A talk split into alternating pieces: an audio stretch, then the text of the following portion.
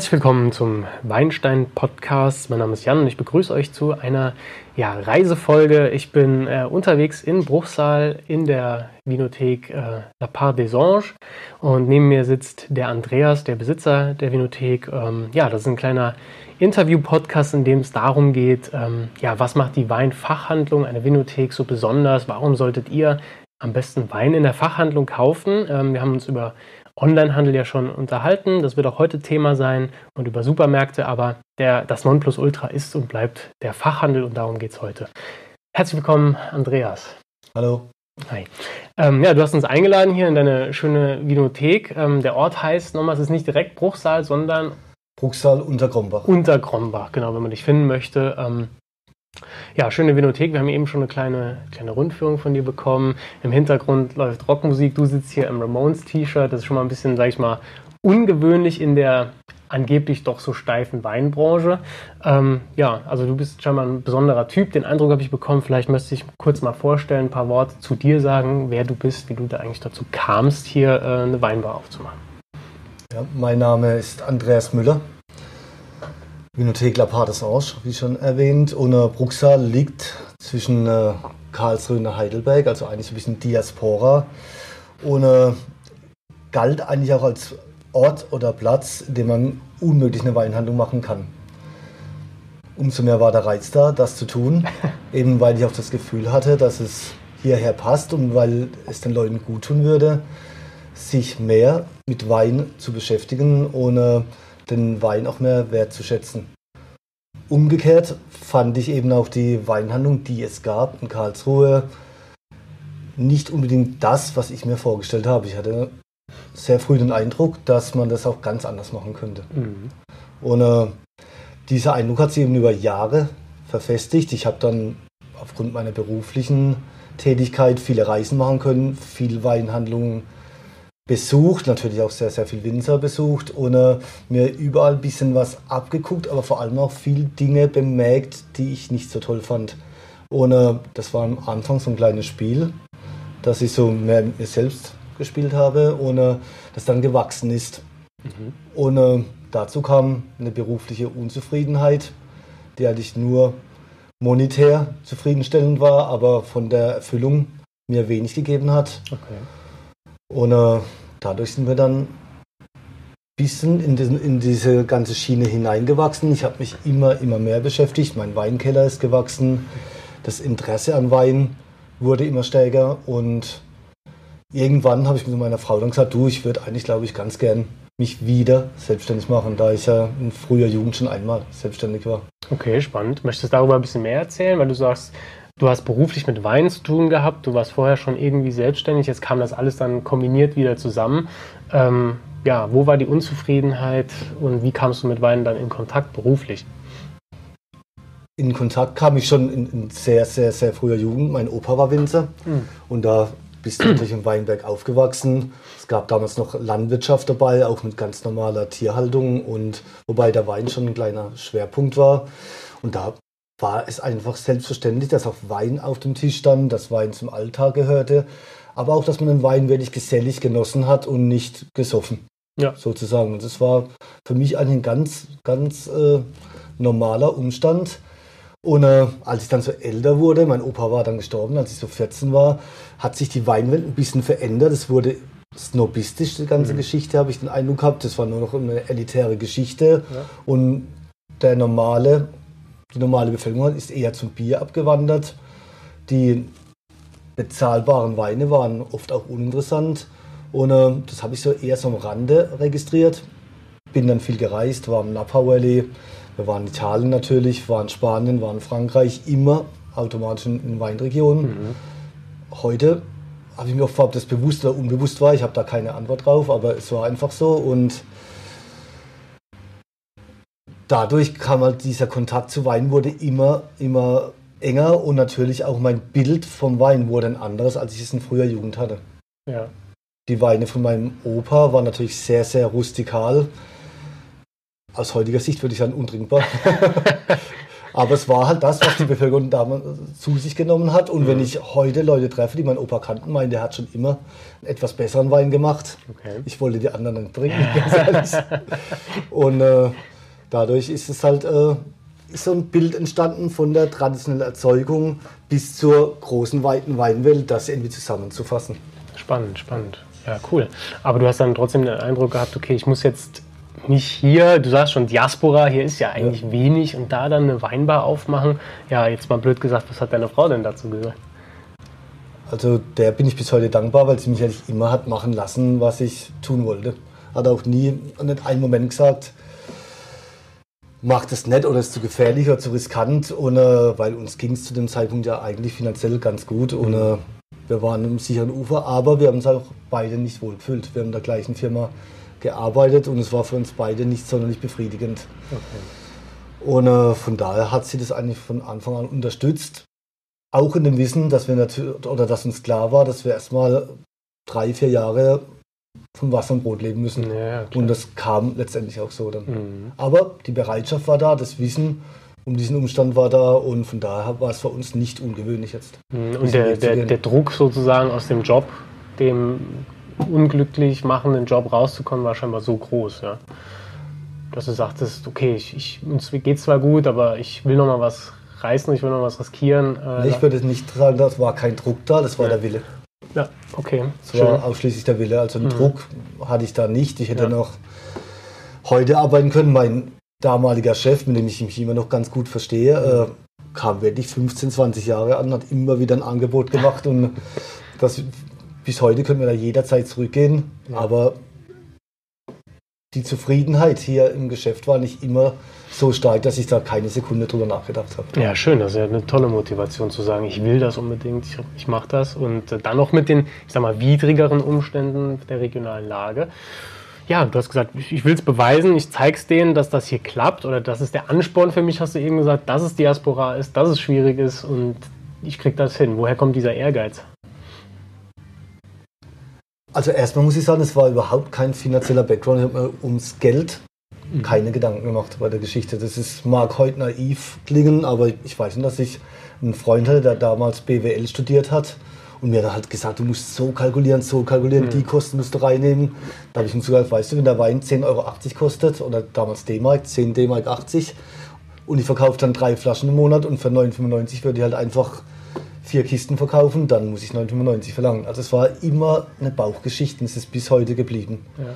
Und äh, das fand mein Steuerberater zum Beispiel auch am Anfang äh, beängstigend bis belustigend, die ganze Geschichte. Und äh, hat mich auch oft reingebeten, von was wir eigentlich leben. Aber es war wirklich der Punkt, dass wir alles, was an Geld reinkam und wir nicht zum dringenden Überleben gebraucht haben, komplett in den Laden gesteckt haben. Mhm. Und dass einfach eine schöne Auswahl da war, dass wir mehr und mehr Direktimporte machen konnten. Auch das war von Anfang an Ziel. Wir hatten auch von Beginn weg Direktimporte, aber es sollte immer halt mal die 100%-Marke erreichen, dass wir direkt mit den Erzeugern arbeiten. Ohne den Weg sind wir einfach stur gegangen, ohne uns Gedanken zu machen. Interessant ist vielleicht noch, wie es zu Unterkrombach kam. Mhm. Äh, natürlich haben wir einen Bruchsal gesucht, zunächst, auch in Karlsruhe. Und äh, die Mieten waren aber so hoch, dass wir da schon ein bisschen Angst hatten vor, vor dem Druck, der dann zu stark, eben dann wäre Druck da gewesen. Und äh, ich habe dann irgendwann eine Broschüre von einer Kette in die Hand bekommen und deren Kriterien, nach welchen sie eben den Standort ausgesucht haben. Und der Standort war eben an, entlang stark frequentierter Straßen, mhm. etwas außerhalb der Stadt auf dem Heimweg der Kunden. Ah ja. Ich habe direkt auf der B3 gewohnt, die meistbefahrene Straße äh, Deutschlands und direkt unter uns war eben ein Drogeriemarkt. Ich war nie in den Drogeriemarkt drin, habe den mal betreten, bin einfach wieder rückwärts raus, weil er einfach für mich schrecklich war. Ja. Habe dann aber immer wieder runtergeguckt und gedacht, im Prinzip passt es, draußen hang ein Schild zu verkaufen. Das passte auch. Bin ich also wieder reingegangen, habe mir das näher angeschaut, hatte 100 Quadratmeter, habe mir dann die Mieten oder die Miete angeschaut. Die hätte auch gepasst. Und dann habe ich gesagt, Mensch, eigentlich hast du da gute Voraussetzungen. Ja. Du kannst direkt vor der Haustür machen. Du hast da eben auch ein paar Dinge, die nahe liegen. Ich hatte in, im Haus, in dem wir äh, damals wohnten, auch einen alten Gewölbekeller, wo ich eben Wein lagern konnte und zwar sehr gut lagern konnte. Ja. Zwar mit extremem Aufwand, du musst das alles runtertragen, aber wie gesagt, die Arbeit habe ich dann noch nie gescheut und äh, von da war das auch kein Kriterium. Und dann haben wir uns eigentlich recht kurzfristig entschlossen, den Laden gegenüber zu nehmen in Unterkrombach. Wahnsinn. Und wann war das? Welches Jahr? Das war 2000, also vor mhm. 20 Jahren jetzt. Ja. Okay krass. Ja, weil du jetzt D-Mark angesprochen hattest, halt, habe ich mich gleich gefragt, okay, wann war das denn? D-Mark kenne ich noch, also jung bin ich nicht, aber, aber es ist schon eine Weile her auf jeden Fall. Okay, ja, das klingt äh, ja auf einer, nach einer Erfolgsgeschichte. Immerhin ist es dann jetzt ja auch schon 20 Jahre her. Respekt. Ähm, du hast eben jetzt kurz schon angesprochen, was dann so das Konzept war. Also in die Richtung kamst du ja schon, weil du gesagt hast, okay, du willst ähm, hier Weine machen oder Weine verkaufen, die irgendwie handwerklich gemacht sind. Du willst mit den Erzeugern direkt in Kontakt, du willst direkt Importe machen und irgendwann 100% Direktimporte. Hast du das geschafft? Ja, wir sind heute sehr, sehr, sehr nah dran an diesen 100%. Ja. Also mittlerweile, wir hatten eine Phase, in der wir die 100% komplett erreicht haben. Äh, inzwischen haben wir eine Phase, wo wir auch mal Weine aus Nischenregionen einfach auch zukaufen, weil es Sinn macht und weil man die Ware auch nicht frisch da hätte. Dann immer, wenn jetzt zum Beispiel ein Bianco di Custosa gefragt ist, äh, dann verkaufst du da keine Palette davon und deswegen kauft man da mal ein paar Kisten. Aber auch da versuche ich dann, äh, die bei Kollegen zu kaufen, die das im Programm haben ja. und die dann wieder zum Beispiel von uns wieder Weine beziehen. Okay, also ein Geben und Nehmen sozusagen. Ja, genau. Da muss ich dann versuchen zu ergänzen. Das versuch, funktioniert mit manchen Kollegen wirklich ganz gut. Es gab aber auch leider, leider Fälle, wo es überhaupt nicht funktioniert hat, wo es ausgenutzt wurde. Ja. Ja, die, die Erfahrung, die man im Geschäft halt sammelt. Ne? Genau. Ja. Gehört wahrscheinlich leider auch dazu, aber es ist ja schön, dass es auch Gegenbeispiele gibt. Ne? Ja. Wie würdest du denn euer Konzept beschreiben? Weil du jetzt ja schon so ein bisschen darauf eingegangen bist, Direktimporte, Kontakt mit Erzeugern. Wenn man jetzt hier reinkommt, sieht man eine bunte Auswahl. Wir sind eben schon ein bisschen rumgegangen. Spanien, Italien, Portugal, Frankreich. Ja, wir haben hier deutsche Weine. Also schon relativ viel von Europa, auch ein bisschen Übersee. Aber wie würdest du jetzt ähm, eure Auswahl und das Konzept des Ladens zusammenfassen? Also damals war es mir ganz, ganz wichtig, dass die Weine auch bezahlbar sind. Es war eben die Weinszene oder Weinhandelsszene 2000 war, wie gesagt, sehr, sehr elitär. Auch meine ersten Erlebnisse mit Weinhandlungen waren dermaßen. Ich kam, ich weiß nicht, als 18-Jähriger von Portugal zurück und war da infiziert, auch sehr stark infiziert von Pottwein. Mhm. Ich wusste aber beim besten nicht, was ich getrunken habe damals und habe dann äh, eben versucht, diesen Geschmack wieder zu finden. Und äh, das war für mich so ein Anliegen. Bin dann auch in Weinhandlung rein und wurde halt sehr herablassend als 18-Jähriger behandelt. Und äh, das war alles, wie gesagt, sehr, sehr hochnäsig. Mhm. Und das habe ich gar nicht in Einklang gebracht mit dem, wie ich aufgewachsen bin. Also da, wo der Weinkrug auf dem Tisch stand, wo die Leute zusammensaßen, wo die Geselligkeit da war. Und das war so ein komplettes äh, Kontrastprogramm. Und äh, wie gesagt, das war auch glaube ich, so der Initialfunke, dieser erste Weinhandelsbesuch, zu sagen, eigentlich musste doch das ganz anders funktionieren. Wein ist ein Getränk fürs Volk, vom Volk und soll auch für alle da sein. Und deswegen auch war es mir ein Anliegen, bezahlbare Weine im Programm zu haben. Ich habe dann wirklich auch Händler, Winzer genervt und gesagt, ich will Wein haben, der unter 10 DM kostet. Gab es damals praktisch gar nicht, mhm. was auch daran lag, dass die Weinhandlungen ihr witzig äh, äh kalkuliert haben, teilweise mal drei. Man kennt es halt aus der Gastronomie und so ja, weiter. Ja, und, äh, und ich habe dann auch ganz anders kalkuliert. Ich wollte, dass dann eben die Leute hier reinkommen können und auch Wein bekommen, den sie bezahlen können. Das war mir ein ganz, ganz wichtiges Anliegen. Danach habe ich mich auch umgeschaut. Erstmal das Handwerkliche war gar nicht so das Riesenthema, mhm. weil es damals fast selbstverständlich war. Ja. Es gab für den Fachhandel eigentlich nur kleine Winzer die einem zu klein waren für die Supermärkte und die, die in Supermärkten standen, waren für uns interessant. Klar. Dass sich das, diese Überschneidung von heute gab es in den ersten acht bis zehn Jahren kaum. Mhm. Und daher auch nicht die Problematik. Ja. Wie kamst du dann an die Winzer ran? Bist du dann wirklich auf Reisen immer gewesen? Hast du die dann gleich angesprochen? Oder was so Fachmessen? Wie hast du das gestaltet? Deine Weinsuche sozusagen? Ich hatte eben von den Weinreisen einige Kontakte noch. Ich habe dann mir ein Jahr Auszeit genommen äh, bevor wir den Laden hier eröffnet haben, wo wir uns dann wirklich ganz intensiv da auch herein, reingearbeitet haben und eben auch so weit möglich Winzer im In- und Ausland besucht haben. Noch zwei größere Reisen ins Ausland gemacht haben und äh, viele kleinere eben in Deutschland. Mhm. Was mir übrigens auch sehr, sehr wichtig war bei dem Thema, war Regionalität. Mhm. Ich wollte regionale Winzer im Programm haben.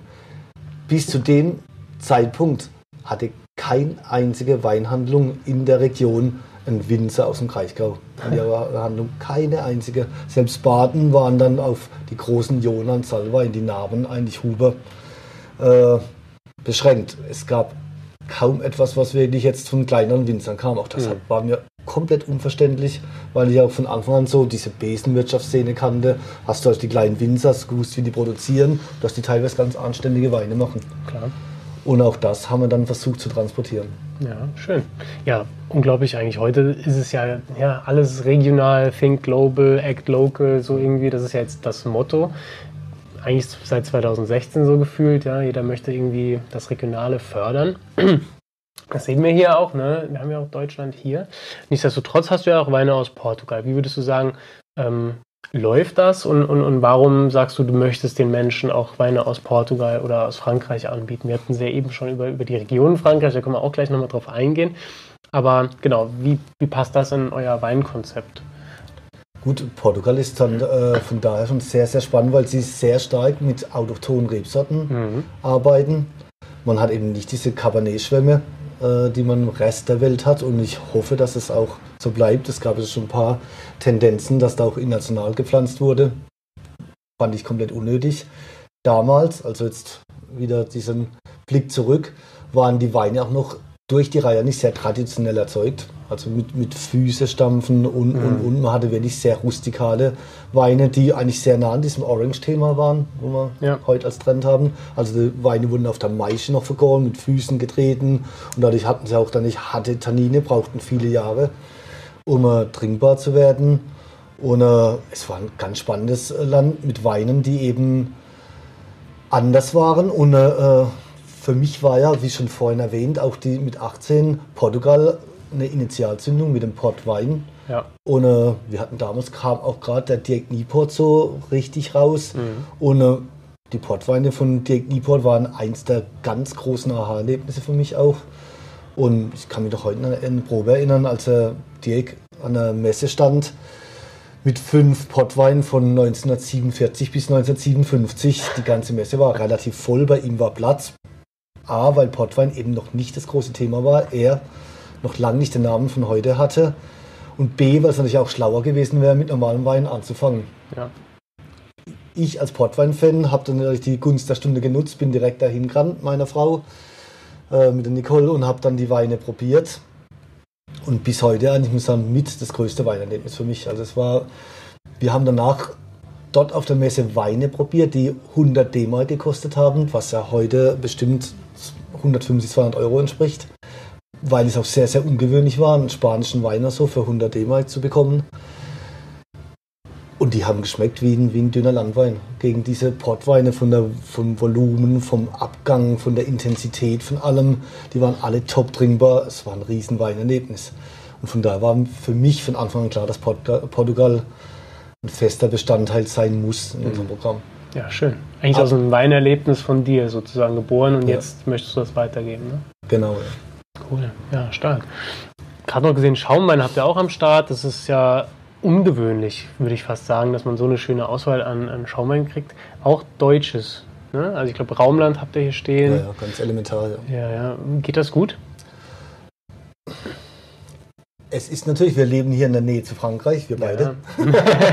und äh, in Frankreich hast du keine Sektsteuer und der Deutsche möchte es natürlich billig.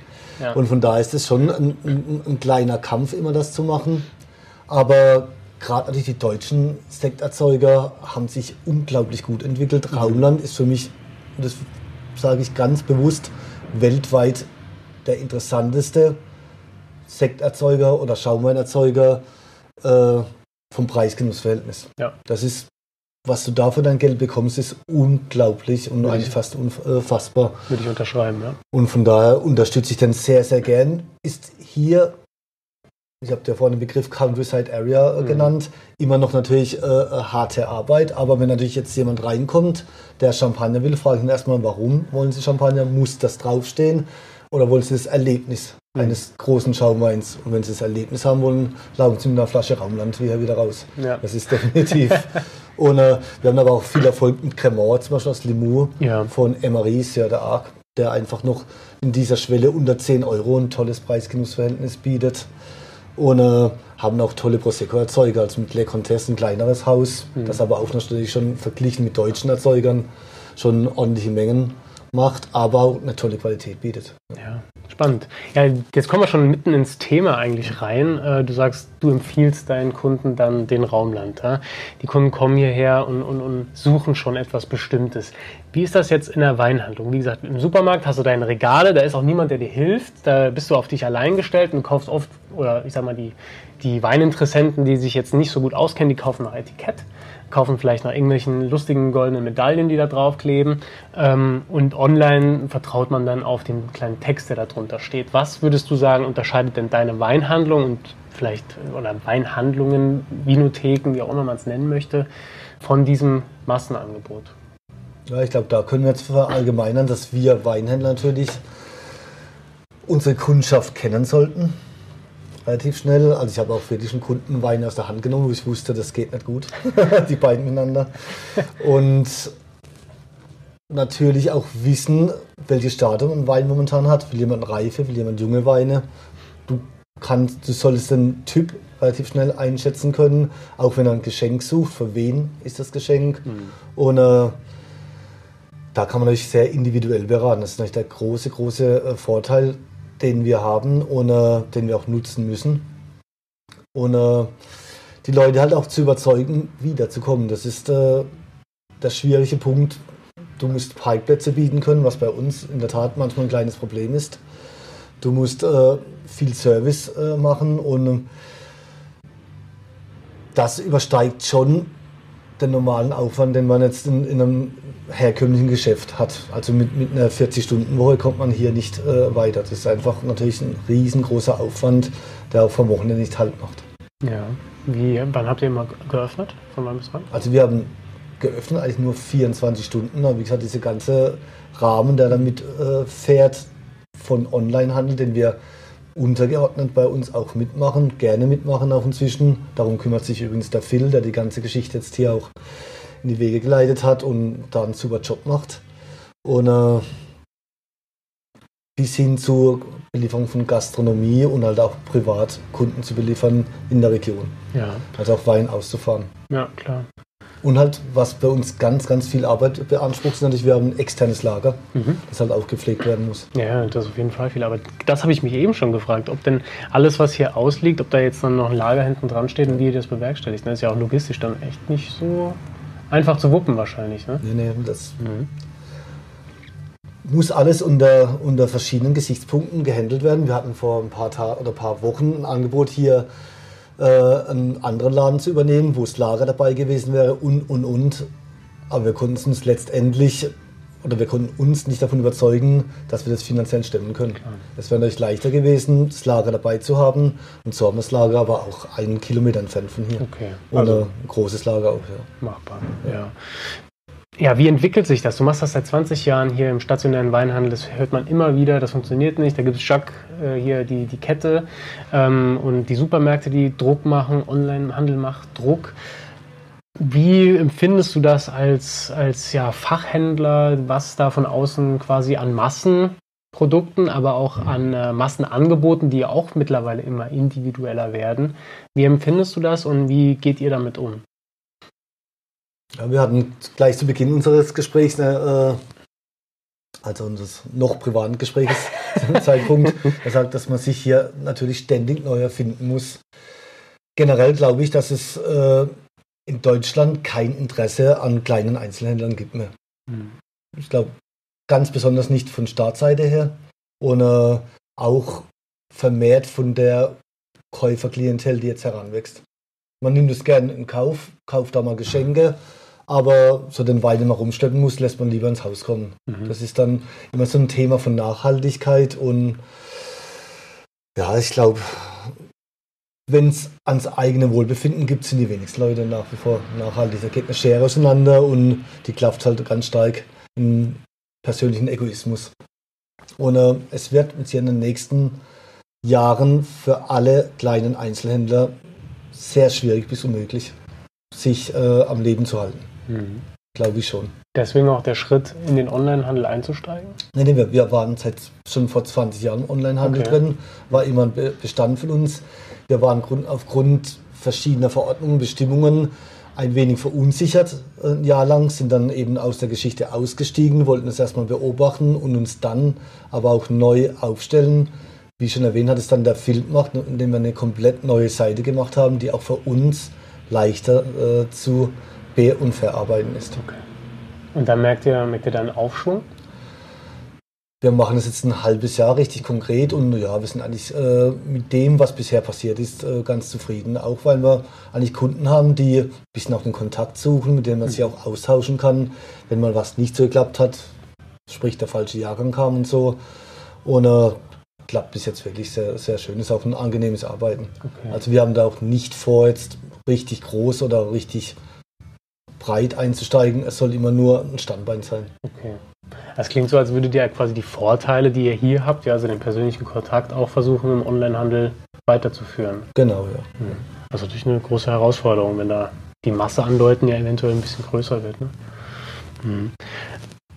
Wenn du jetzt sagen, wenn du jetzt jemand beraten müsstest, der in seiner Weinreise relativ am Anfang steht, ja, der sich nicht so gut auskennt, ähm, aber sich dafür interessiert, im Restaurant vielleicht gerne Wein trinkt. Ähm, wieso sollte der sich an euch wenden, an euch Fachhändler? Warum sollte der in eine Vinothek oder in eine, eine Weinhandlung gehen ähm, und vielleicht nicht online kaufen? Oder sollte er vielleicht online kaufen? Wie stehst du da zu dieser Klientel an Weinkunden? Naja, natürlich ist die Beratung dann sehr, sehr elementar, um nicht die Lust zu verlieren, indem man äh, falsche Dinge äh, nachher kauft oder, oder verkauft bekommt. Ich habe da ein gutes Beispiel. Ich hatte äh, vor vier Wochen Kunden da, die jetzt Single Malt Whisky trinken wollten und ihnen wurden dann von Bekannten dann gleich Isla Whisky angeboten bzw. Äh, äh, gekauft. Und äh, die waren natürlich ganz erschüttert von, von dem Geschmacksbild, das ich ihnen da bot. Also Eiler Whisky ist sicherlich eher Whisky-Trinker Endstadium für die, die es noch nicht kennen. Mhm. Sehr rauchig, sehr extrem. Und den habe ich, die habe ich eben etwas probieren lassen. Hier erstmal, das ist ein bisschen milder ist, ein bisschen leichter zugänglich. Und von dem waren sie auch dann ganz begeistert, haben sich gleich für eine Whisky-Probe angemeldet und äh, haben da auch dann Zugang zum Thema gefunden. Und da ist eben ganz, ganz wichtig, dass wir uns alle an unsere Anfänge erinnern können. Wie haben wir selbst mit Wein angefangen? Keiner von uns fängt mit trockenem Bordeaux an, der eigentlich noch drei, vier Jahre liegen sollte, sondern wir, viele von uns Älteren jetzt sind damals über die Überseeweine oder über Portweine und solche Geschichten an Wein gekommen, die ein bisschen runder waren, ein bisschen saftiger, eigentlich das Geschmacksbild, das heute zum Beispiel Primitivo bietet. Ja. Und äh, ich würde jetzt jemand, der neu hereinkommt, gerade so diesen Übergang sucht von trockenen Weinen oder von halbtrockenen oder süßen Weinen zu trockenen eben zum Beispiel etwas wie Primitivo anbieten, Necramaro oder auch inzwischen gibt es auch in anderen Regionen Weine, die ganz ähnlich ausgebaut werden. Mhm. Also würdest du schon den Kunden auch so abholen, wo er gerade steht eigentlich und den dann da heranführen. Ja? Jetzt hast du angesprochen Gin-Probe, ähm, das ist dieser Eventcharakter. Ne? Eben im Privatgespräch haben wir ja schon darüber gesprochen, dass ja quasi, ja, wir sagen, man muss sich neu erfinden, man muss irgendwie am Zahn der Zeit bleiben oder sich weiterentwickeln. Diese Probengeschichte ist ja jetzt was, das kann der Fachhandel bieten. Ne? Das kann der Onlinehandel eben nicht. Ähm, siehst du da einen starken Bedarf? Wie entwickelt sich das für euch als Fachhändler? Lohnt sich das überhaupt oder wie siehst du da die Entwicklung? Ja, wir versuchen da seit diesem Jahr verschiedene Wege zu gehen. Wir hatten lange äh, zum Beispiel eine Hausmesse, haben davor sehr, sehr viele Proben gemacht, dann festgestellt, dass die Proben eigentlich nur als Event äh, genutzt werden, also nicht mehr unbedingt als Einkaufsmöglichkeit. Haben das dann zurückgefahren, haben eben dann versucht, aus den Proben Events zu machen. Zum Beispiel unsere Fiesta de Vino ist da eine Erfolgsgeschichte, die immer um die Pfingstzeit hier direkt vor Ort stattfindet. Ohne Open Air, sofern möglich, war jetzt viermal möglich und äh, wollen wir auch weiter so halten. Da versuchen wir eben die Winzer vor Ort zu haben, also dass der Austausch mit den Winzern stattfinden kann, aber auch mit DJ und Live-Musik eben äh, Wege zu gehen, das Ganze auch attraktiv zu machen, ein bisschen witziger zu gestalten, ohne die Leute eben auch, du hast eben den Begriff abzuholen, auch dort zu erwischen, wo sie den Wein vielleicht auch privat trinken. Und äh, seit diesem Jahr versuchen wir auch wieder äh, Weinproben zu machen in verschiedenen Bereichen. Zum einen Einsteigerweinproben, weil ich doch merke, dass es wieder eine Generation herangewachsen ist, die dem Basiswissen fehlt. Mhm. Und ich glaube, das ist ganz wichtig, um Getränk zu beurteilen. Ich höre ganz oft dieses schmeckt oder schmeckt nicht. Mhm. Dem entgegne ich immer, dass ein Erdbeerjoghurt auch toll schmeckt, obwohl keine Erdbeeren drin sind, weil eben Weine gemacht werden, die genau dieses Ziel erreichen, wir dann Uniformität im, im Weingeschmack haben. Und ich es auch ganz wichtig finde, dass man Leute eben, dass man den Leuten auch Wein erklärt auch warum ein Wein anders schmeckt, dass auch ein Jahrgang natürlich eine Rolle spielt und dass man auch sich erstmal hereintrinken soll und was in meiner Generation selbstverständlich war, vielleicht ein zweites Glas benötigt. Mhm. Und nicht nach einem Glas schon sagt, der schmeckt mir oder nach einem Schluck sogar sagt, das ist mein Wein oder nicht. Und das höre ich ganz, ganz oft und dem entgegne ich immer, dass man wirklich sich auch Zeit nehmen muss zum Wein trinken und die schönsten Weinerlebnisse ist dadurch entstehen, dass man wirklich ein zweites Glas noch genießt. Ich habe dann ganz merkwürdigen Vergleich. Es ist oft mit Menschen. Da kommen manche rein, strahlen, weiße Zähne, sehen toll aus, alles prima und du denkst, wow und so. Und nach einem kurzen Gespräch merkst du schon, oh Gott, nee, also, ja. Vielleicht doch nicht ganz meins. Und hinten in der Ecke sitzt eins, dem setzt du dich dann und merkst, das wird ein toller Abend, weil du dich mit ihm unterhalten kannst, mhm. weil du mit ihm Spaß hast. Und ganz ähnlich ist es auch mit Wein. Ja. Also manche Weine brauchen einfach Zeit und auch ein gewisses Know-how, wie man mit ihnen umgeht. Er spricht ja eigentlich dafür, dass solche Rezensionen, wie es es ja oft gibt in Magazinen, ob das jetzt an der Weinmesse ist oder was hinten auf der Flasche steht, teilweise kannst du dann eigentlich ja fast verbrennen. Ne? Das ist ja der individuelle Geschmack. Und wenn du dann noch ein zweites Glas brauchst, äh, braucht Zeit. Das spricht ja auch dagegen, was zum Beispiel auf den Messen immer wieder ist. Ne? Man kriegt so einen Mini-Probierschluck, mhm. äh, schwenkt den zweimal, trinkt, raus, nächster, raus, nächster. Ähm, ja, das ist eigentlich die Entwicklung, die wir jetzt so sehen, dieses schnelle, massenhaft, immer was Neues, ja, in sozialen Medien, ständig neue Bilder, neue Weine, neues Trinken. Da wird aufgerissen, reingeschüttet, probiert, da wird sich keine Zeit mehr genommen. Also das was ich so äh, sehe und auch bemängeln würde. Finde ich schön, dass du da äh, noch eine andere Ansicht zu hast und ich glaube, das wird den Wein auf jeden Fall äh, gerecht. Gerade für, für Einsteiger ähm, sollte man das vielleicht wiederholen. Ich persönlich sehe das auch so. Leute sollten mehr über Wein wissen, Wein lernen. Deswegen mache ich diese Geschichte auch. Äh, normalerweise mache ich auch äh, Folgen, in denen es dann nur darum geht, äh, wie funktioniert die Arbeit beim Winzer oder wie funktioniert diese Rebsorte. Also ich denke schon, dass das Weinwissen eigentlich ähm, Grundlage ist, um ordentlich Wein kaufen zu können. Ne? Wie kannst du denn dieses Wissen vermitteln? Also wenn, wenn du sagst, du, du merkst, da kommen Leute, die haben überhaupt keine Basis. Wie gehst du da vor? Wie führst du die vielleicht daran, dass die aus dem Laden gehen und sagen, okay, ich habe nicht nur einen schönen Wein gekauft, sondern ich habe noch ein bisschen was gelernt und jetzt komme ich wieder, weil ich weiß mehr. Wie ist dieser, das ist ja wahrscheinlich eine deiner Hauptaufgaben. Wie, wie gehst du da vor? Wie, wie greifst du diese, diese Leute an? Teilweise durch meine merkwürdigen Vergleiche. ich habe zum Beispiel noch ein anderes Erlebnis. Du, du bist ja Lehrer und äh, ich hatte neulich auch einen Lehrer da, der in einer Klasse in Berlin war. Hm. Und äh, da kamen dann abends die Schüler zurück und hat einer dann geprahlt, äh, er hat jetzt 18 Chicken McNuggets gegessen und wurde dann von anderen bewundert, weil das sind äh, Chicken Wings hat er okay. gegessen. Äh, bewundert ob seiner Taten und äh, dann ist der Lehrer zugestanden und gesagt, euch ist aber schon klar, dass für 18 Chicken Wings neun Hühner gestorben sind. Und dann gab es halt einen offenen Mund und große Augen. Und uns beiden sagt es jetzt, dass den Leuten oder den Jugendlichen nicht mehr bewusst ist, dass da Lebewesen dahinter mhm. stehen. Und genauso ist es ja beim Wein. Wenn wir Wein trinken heute, muss man wissen, das ist ein lebendiges Produkt. Und das müssen wir auch versuchen zu vermitteln. Auch wenn der mal Ecken und Kanten hat, dann sage ich gern, erinnere dich mal an den Jahrgang. Das war ein bisschen regnerisch, da hat man einen kälteren Herbst gehabt und das trinkst du ja alles mit bei einem Wein. Mhm. Und äh, lass dich drauf ein und dann trinkst du auch den Jager mit, die Erinnerungen mit und trotzdem hat er Charme, trotzdem hat er Charakter, er ist ein bisschen anders als vorher, aber du musst einfach bereit sein, die Natur Natur sein zu lassen. Und äh, das zu vermitteln, dass wir Naturprodukte trinken, das ist natürlich eine ganz große Aufgabe von uns. Ein Beispiel dazu, ich gehe dieses Jahr nicht auf die Pro Wein, mhm. weil ich letztes Jahr durchweg nur gehört habe, das ist das, was der Markt so will. Verstehe. Nur glatte Weine. Ich kann mich noch erinnern an eine Reihe Etiketten, auf denen verschiedene Fahrräder drauf waren. Und da habe ich da gefragt, äh, aus dem Piemont kamen die, es waren noch keine günstigen Weine.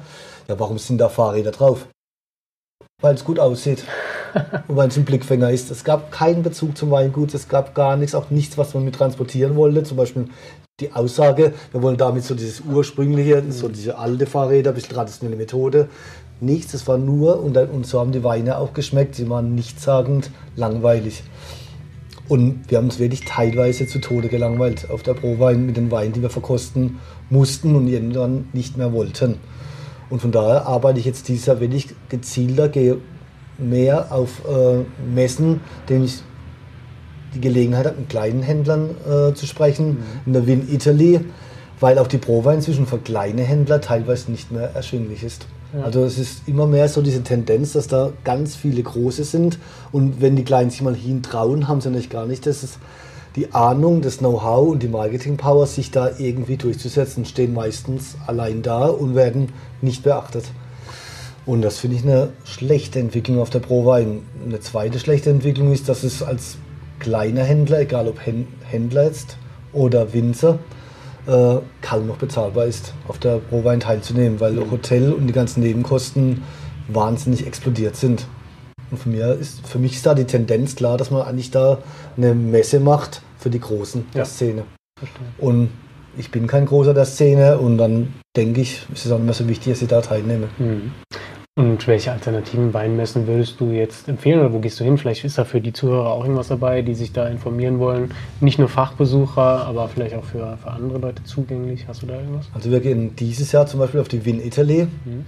Äh, letztes Jahr waren wir auf der CSEP in Portugal und äh, vorletztes Jahr zum Beispiel waren wir speziell in Monsanto auf einer Weinreise. Das hat auch der Armin gemacht dann.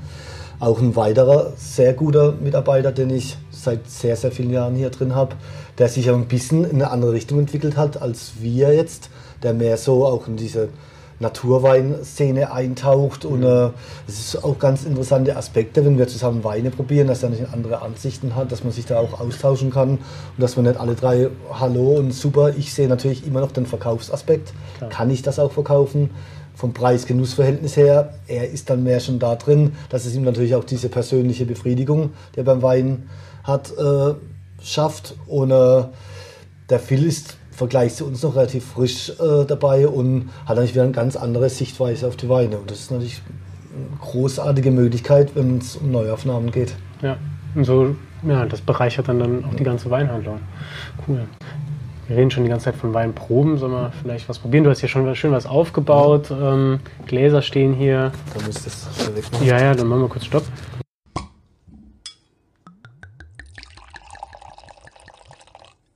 So, der erste Wein ist im Glas. Äh, wir haben hier einen Chardonnay, das ist die spontane Versuchung, steht unten drunter. Cool. Selection, oh, La Part des Anges, also quasi eure, eure Edition. Ja? Wie, ähm, kannst du da was drüber sagen, warum der Wein euren Namen trägt? Sollte ich können. Ja. äh, die Idee war, wir waren beim Volker Schmidt. Mhm. ist ein junger Winzer in Rheinhessen, für mich momentan die spannendste Region in Deutschland, weil sich da unglaublich viel tut. Ich denke, ich vergleiche das gerne mit der Pfalz vor 20 Jahren, ja. wo auch eine Bewegung war, junge Winzer nachkamen. Mhm. Aber die Pfalz natürlich unter damals noch einem sehr schlechten Image litt. Und äh, sie mussten sich halt auf die Hinterfüße stellen und eine riesen Qualität für verhältnismäßig kleinen Preis anbieten. Und ähnliches in, in Rheinhessen aus mir unerfindlichen Gründen haben die auch kein gutes Image dort, mhm. aber ein Mordspotenzial und es gibt viele, viele junge Winzer, die das momentan auch nutzen. Ja. Wir hatten es eben ja schon von den Raumland-Sekten. Genau. Das ist ja auch so ein, eine Szene dort. Da gibt es ja zwei, drei Top-Erzeuger. Strauch gehört mit Sicherheit auch dazu, die hammergute Winzersekte erzeugen zu erschwinglichen Preisen. Zumindest der Qualität gerechten Preisen. Ja, erschwinglich, genau, mhm. aber top. Also wirklich High-End. Ja. Und bei Volker Schmidt war es eben so, dass wir den auch, äh, da muss jetzt dann pro Wein vor acht, neun Jahren, da war es noch ein bisschen anders alles. Da war in einem abendlichen Gespräch mit einem Kollegen eben, kam der Tipp auf den Volker Schmidt und wir haben den nächsten Tag besucht und äh, waren von Anfang an sehr angetan von ihm als Typ, mhm. aber auch von seinem Wein natürlich, was ja doch letztendlich wichtiger ist. Und äh, haben die dann auch mit ins Programm genommen und ihn dann auch besucht. Des Öfteren, wie wir es ja bei allen Winzern, die wir haben, auch machen möchten. Klappt nicht immer, aber in der Regel versuchen wir das schon. Und als wir dann bei ihm waren, haben wir zum Beispiel seine Chardonnays probiert. Er hat einen einfachen Chardonnay, einen aus älteren Reden. Und äh, als wir die nebeneinander verkostet haben, war für mich der Unterschied gar nicht so riesig. Es war schon ein Preisunterschied da, wie natürlich. Das eine war so mehr Spätlese, andere normal. Und, aber geschmacklich war es nicht so groß. Und ich habe dann zu ihm gesagt, Mensch, Volker, da geht man es jetzt wieder wie bei den meisten einfachen Chardonnays. Relativ uniform. Ich könnte mhm. mal nicht mehr sagen, was ich da getrunken habe. Ich könnte es auch nicht mehr geschmacklich benennen. Und ob ich dann den Preisunterschied dann irgendwie noch ausgeben wollte, ich weiß es nicht. Ja. Lass uns mal versuchen. Das war eben schon ein Weinberg, der keine Mon Monokultur um sich hatte, sondern verschiedene Pflanzen noch darum mhm. äh, zu sehen waren. Das heißt eben auch verschiedene Hefestämme, was wichtig ist für eine spontane Gärung. Und ich habe ihn dann einfach angeregt, Volker, lass uns mal da einen Jahrgang spontan vergären. Ich helfe dir beim Verkaufen, auch wenn das Risiko dann da ist. Und das sind wir dann angegangen. Der erste Jahrgang ist bei 9 Gramm stehen geblieben ja. der Gärung, hat ein Jahr lang vor sich hingeblubbert. Wir konnten den 1. Äh, Juli, August anfangs verkaufen. Aber das war damals für den Kunden durchaus interessant, da war ordentlich Restsüße hat, hat eine schöne Säure noch dabei und war ein sehr voluminöser Chardonnay und geschmacklich natürlich von Anfang an anders. Mhm. Und was sehr, sehr spannend war, es war ein Wein, der sich wirklich in der Flasche entwickelt hat. Wenn wir den offen hatten, drei, vier, fünf, sechs Tage, ja. wurde der immer spannender zu trinken. Und das Gleiche ist bis heute geblieben mit dem Wein.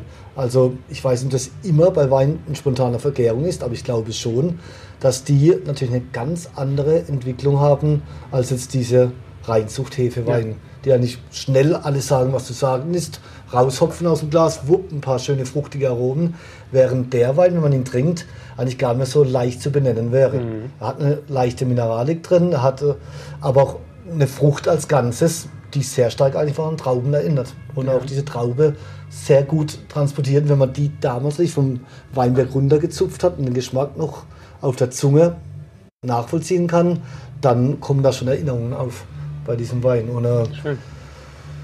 Mittlerweile haben wir dann äh, den vierten Jahrgang, den dritten mussten wir leider entsorgen, weil die Gärung eben in die falsche Richtung ging. Okay. Das war sehr, sehr schade, schade damals. Aber es war einfach ein Schritt auf dem Weg. Und der vierte Jahrgang, den 218er, den wir jetzt vor uns haben, da haben wir sogar das erste Mal geschafft, auch einen Barrik mit durchzubekommen. Und äh, das ist 18% von dem Wein, hat jetzt eben Barrik. Ja. Man, man, schmeckt das nicht zwingend, aber es gibt dann noch eine, so eine leicht äh, würde sagen, fast cremigen Charakter cremig, mit. Ne? Ja. Und äh, macht einen wunderschön trinkbar und man hat Spaß dabei. Ja, zum Cheers. Wohl. Mhm. Mhm.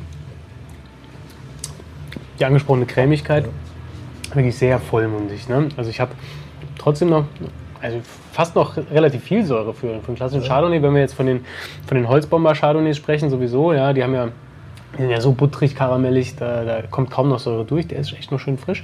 Und ich hatte eben schon beim Riechen gedacht, okay, der riecht speziell, ja. Also ich habe hier nicht diese typischen Bananen, bisschen, bisschen Holz, Kokoschips oder so, sondern ich, ich habe da irgendwas so, was ist das, nicht Kichererbsig, aber so was leicht von Humus, diese, diese feine, nussige Note. Ne? Also ja, sehr, sehr nussige Richtung, ganz speziell hatte ich so auch noch nie im Glas. Humus trifft es eigentlich ganz gut, ja. ja ne? ich, obwohl ich das auch regelmäßig esse. ja, also ich weiß nicht, wann ich das letzte Mal Humus gegessen habe, aber das kam mir gerade so in die Nase. Fand so, ich sehr spannend. Sollte man öfters machen, ist sehr gesund. Ja, total. Ist auch super lecker.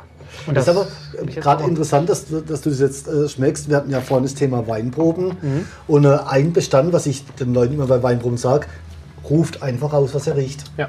Das ist bei dem Weinbund vor 20 Jahren hat sich noch keiner getraut, Vanille zu sagen. Heute mhm. weiß man, Vanille ist ein Bestandteil.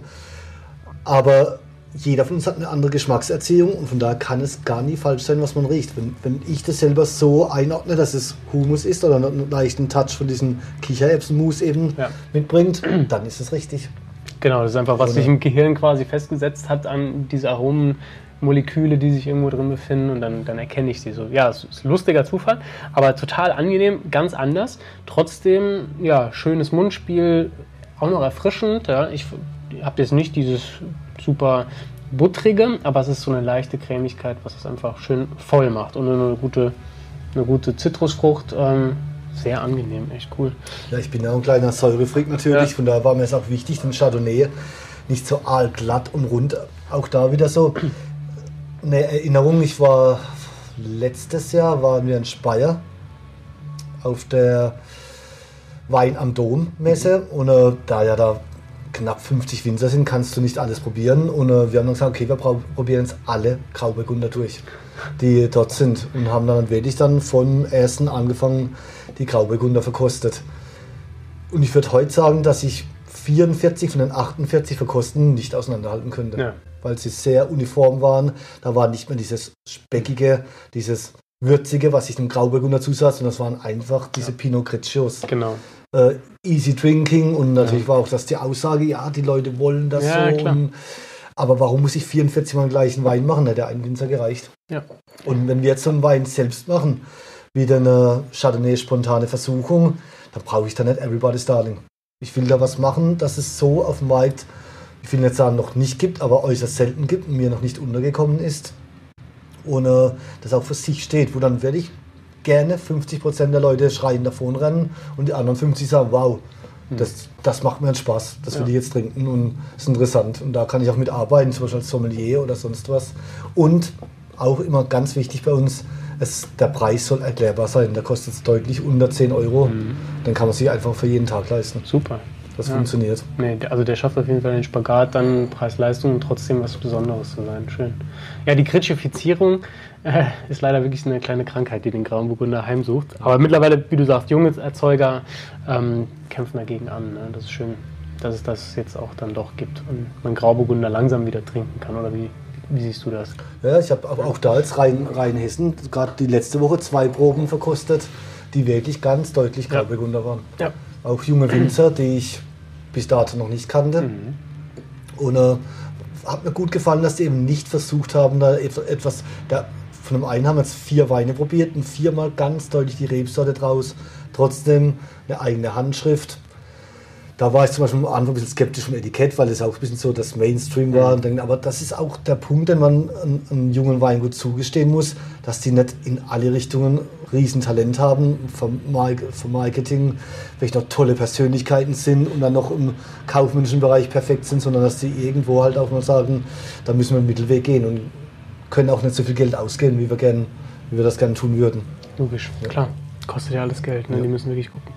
Solange der Wein passt, denke ich mal, ist der Grundstein gelegt. Schön, super. Nee, gefällt mir sehr gut. Ja, das ist einfach das Riechen macht das schon Spaß. Und ganz ja. wenn du da jetzt dann morgen, übermorgen rein riechst, hat er sich schon ein bisschen verändert, Glaube ohne ich. dass er oxidiert ist oder ja, ja. schlechter wurde dabei oder sonst was. Der macht dann immer noch Spaß. Mhm. Und ich sage, wenn ich daheim so schon Wein probiere, probiere ich die immer erst warm. Wenn dann Fehlaromen kommen, weißt du schon mal, okay, ich spreche jetzt mal speziell von Weißwein. Mhm. Dann probierst du ihn kühl.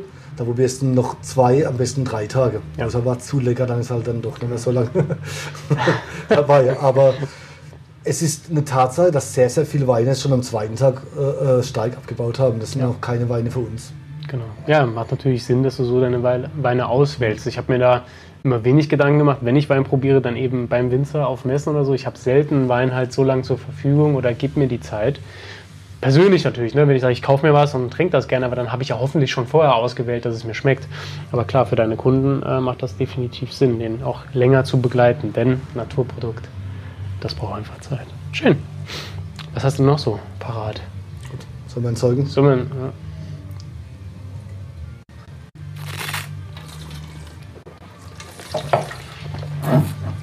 Mhm.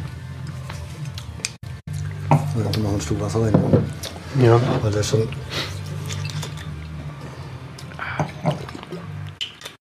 Ne, das war schon. Hat mich überrascht, wenn ich ehrlich bin, ne? Der Chardonnay. Ich hatte ja vorher schon mal ähm, gehört, was es so geben wird. Aber die, also, dass es sich dahin entwickelt, echt, hatte ich so auch noch nicht. Cool. Ja, und schön ist halt immer, wenn du so ein Projekt planst und es funktioniert dann. Das ist dann, ja, das macht halt einfach Ja. Spaß dann, klar. Klar. Ohne Komm ich hier rum? Ich stimme so. Kannst du jetzt entgegen sonstige Pflungen gerne mit der Hand ein bisschen anwärmen, weil der schon Temperatur braucht. Ja. Oh ja, gut, Verdecho funktioniert immer auch so. So, ja. Bist du noch dabei? Ja. Mhm. Das ist jetzt ein äh, ganz, ganz neues Kind von uns. Und äh, man hat nat- natürlich auch einen Mann, benutze ich sehr ungern, sondern ich habe inzwischen natürlich auch ein, ein Netzwerk über die 20 Jahre, wo Ja, du verschiedene kleine, große Winzer kennst. Kollegen, die jetzt in äh, Spanien arbeiten, die einen anderen Weg gegangen sind und die dir ab und zu mal so einen Wink geben. Und da ist ein interessanter Winzer. Kommerziell schwierig, aber spannende Weine. Mhm. Und da bin ich an äh, äh, Liberso gekommen, an dieses Projekt. Äh, die haben 13 kleine Parzellen, äh, teilweise auf eigenen Familienbesitz, Mhm. teilweise auch angemietet, in denen sie mit extrem niedrigen Erträgen Weine produzieren. Haben die auch vor 15 Jahren frisch angepflanzt. Die meisten, ein paar sind natürlich schon älter. Äh, weil sie in eine ganz bestimmte Richtung gehen wollten, einen ganz anderen Verdecho erzeugen möchten, als es ihn bislang gibt. Und äh, ich bin schon immer großer Verdecho-Fan, habe aber zum Beispiel vor sechs, sieben Jahren mal alle Verdechos rausgeschmissen, Okay, weil ich gemerkt habe, dass sie alle nur noch in diese äh, primärfruchtige äh, Richtung gingen. Nach einem Jahr fast alle nicht mehr trinkbar waren. Also alles diese äh, Kaltgärer und äh, kaum noch Charakter aufgewiesen haben. Und wir haben es dann wirklich auch frisch auf die Suche gemacht nach bodenständigen Erzeugern. Und auf diesem Weg kam ich dann eben auch an Liberso, obwohl es da ein bisschen länger gedauert hat, und äh, Tres Pilares. Und Tres Pilares ist eben auch so Zusammenkommen äh, kommen von drei Familien, die aber wirklich sehr, sehr ehrliche, tolle Verdechos machen, vom Basis bis zur gehobenen Schiene, die man aber wunderbar noch ein, zwei Jahre später trinken kann. Und das war mir wichtig, dass die Substanz da ist, dass, der, dass man erkennt, dass der Wein im Keller entstanden, nicht im Keller entstanden ist, sondern im Weinberg. Ja. Und Liberso treibt das Ganze nicht auf die Spitze. Da sind wir uns beim Wein, der auch zwischen 15 und 20 Euro liegt preislich. Und äh, für ein Verdecho ungewöhnlich teuer. Ja. Also ich habe bis dato wenig verkostet, die in der Preisschiene waren. Aber halt auch ein Weinerlebnis bietet, wie man es von Verdecho eigentlich nicht kennt und nicht in Verbindung bringt. Das Schöne dabei ist, sie haben die Frische ist noch da. Ist ein Teil davon ist ein Betontank ausgebaut worden, ein Teil ein Barrix, Ja, ohne das dass man, dass man, ja, äh, ohne dass es dominierend wäre oder so, oder ein Wein die Frische nimmt. Und ein Teil wurde ganz normal im Stahltank auch ausgebaut. Und diese, dieser Zusammenschnitt nachher wieder macht den Wein extrem spannend und er kommt erst nach ca. 18 Monaten auf den Markt. Okay. Also da, wo die meisten Verdecho Ja. schon eigentlich Genau. in den Gully geleert werden, kommt er erst raus. Und ist halt auch gemacht, um noch ein paar Jahre getrunken werden Ja, zu können. super. Selten bei Wettechen, ja. Also ich musste den Winzer wirklich überreden, dass er mir jetzt einen 17er schon schickt, weil es einen 16er noch gab. Nicht, weil er nicht verkaufen wollte oder weil, äh, weil er erst einen 16er weghaben Ja. möchte, sondern weil er einfach der Überzeugung war, der 16er ist jetzt viel besser, den muss man jetzt trinken. Und ich bin halt davon ausgegangen, okay, das verkaufst du nicht von heute auf morgen. Klar. Der wird auch so alt bei uns. Ja, Und äh, eine andere Strategie dann, ja. ja, ja, das ist dann, du musst ja immer denken, dass der vielleicht in drei, vier Jahren auch noch funktioniert. Und, Mhm. und das fand ich toll, dass ein Verdech auch zeigt, dass er, dass er langlebig sein kann. Da habe ich in den letzten Jahren auch zum Beispiel bei Vernaccia tolle Erlebnisse gehabt. Vernaccia ist auch eine Rebsorte, die man ja kennt aus der, aus der Toskana, aber die eher so im Hintergrund läuft, von ein, zwei großen Erzeugern gepusht wurde, aber von den kleinen eigentlich, Teruzin Puto ist das hier der Name. Aber es sind halt die Mainstream-Weine und da gibt es ein paar tolle Geschichten, jetzt auch für ein Palacetto oder so, die langlebige Vernaccias erzeugen. Und das ist eben auch ein langlebiger Verdecho. Ganz tolle Aromatik. Also, also das Holz riecht man, ja. So leichte Ja, jetzt kommt's. Das Vanille riechst du raus. Ich habe jetzt die ganze Zeit die Hände dran gehalten, damit er ein bisschen wärmer wird. Aber trotzdem noch eine, also eine ganz tolle Steinfrucht. Ja? So vielleicht so Mirabelle die Richtung rieche ich jetzt persönlich raus, aber wirklich sehr feinfruchtig, sehr zart riecht er, also vom, vom Geruch toll. Probier, ich probiere mal, du hast schon.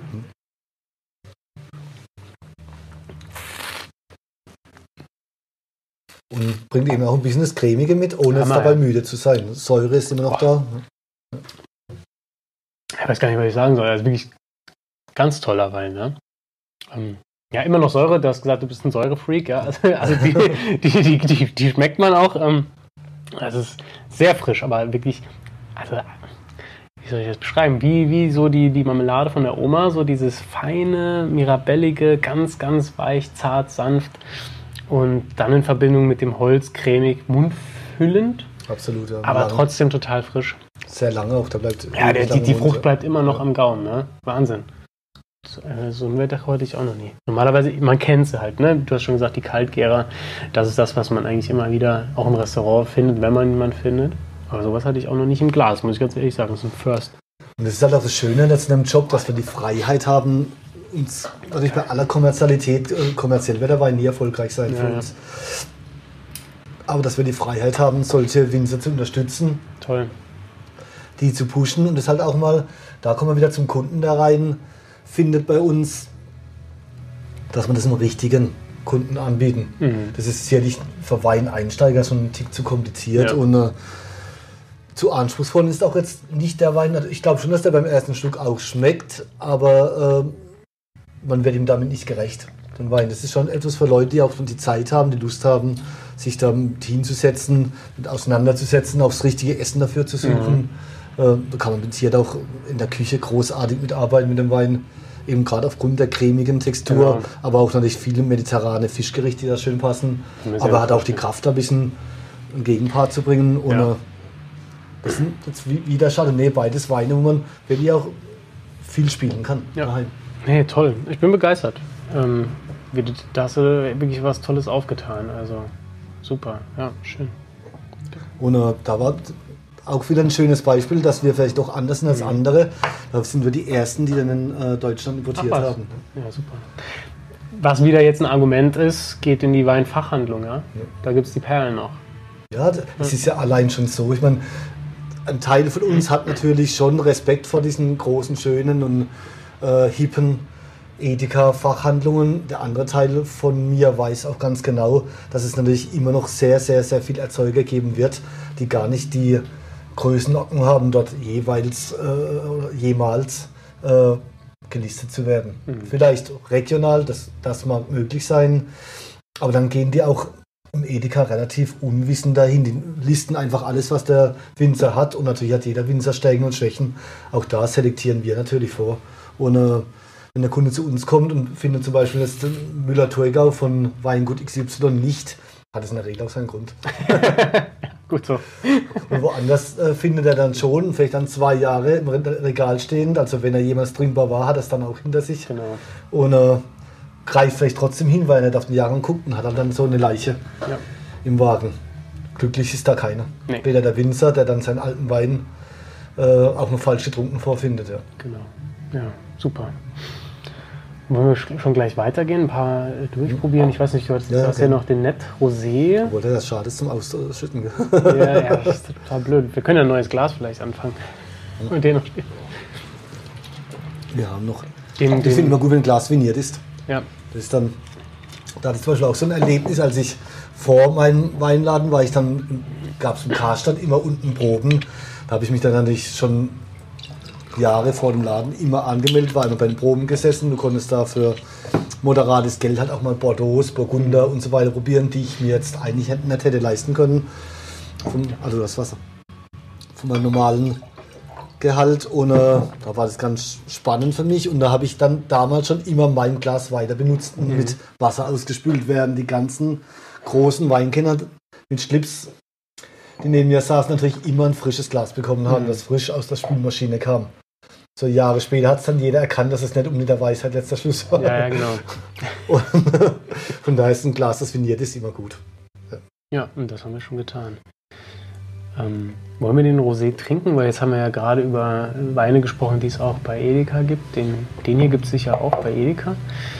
Denn nett. Den Net, oder? Ähm, Nett ist inzwischen ein bisschen größer geworden.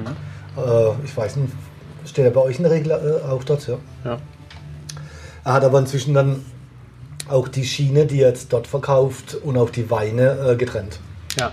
Eben weil er uns auch die Zusage, wir, wir arbeiten mit Christian Nett seit, ach Gott, das ist glaube ich inzwischen fün- über 15 Jahre. Wir hatten damals, ganz interessant, die Wahl zwischen Schneider mhm. und Nett als Neuaufnahme. Es waren beide so Winzer, die da frisch auf den Markt kamen. Wir wollten irgendwas auch äh, in die Richtung und haben es bewusst für Nett entschieden. Auch da war der persönliche Kontakt eine große Rolle gespielt, weil Christian uns eigentlich gleich mehr verbunden hat äh, als nur der Wein. Er zum Beispiel aus Kaiserslautern, ich als KSC-Fan, ja. gab es da auch immer viele Themen. Saarbrücken. Ja, ja. Kannst du jetzt lachen, gell? Ja, ja. Ich, muss, ich muss lachen. ja. Und äh, da hatten wir dann immer so ein bisschen, haben sie immer ein bisschen geärgert auch. Mhm. Wobei ja meist am längeren Hebel saß. Also so wie momentan war das selten. Wobei ich glaube, nächstes Jahr wird es auch wieder ganz anders laufen, das Thema Fußball abzuschließen. Schön. Sind wir alle drei, ein Fußball-Podcast hier. Alle, alle drei Drittligisten dann, gell? Genau. Saarbrücken, ja. Karlsruhe und Lautern. Okay. Begraben wir das Thema lieber. Ja, ja. Also für dich ist es ja noch am angenehmsten momentan. Und, äh, und da hatten sie sich immer versprochen, nicht an den LEH zu gehen.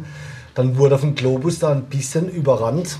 Ja. Auch weil der Erfolg ihn ein bisschen überrannt hat, den er hatte dann.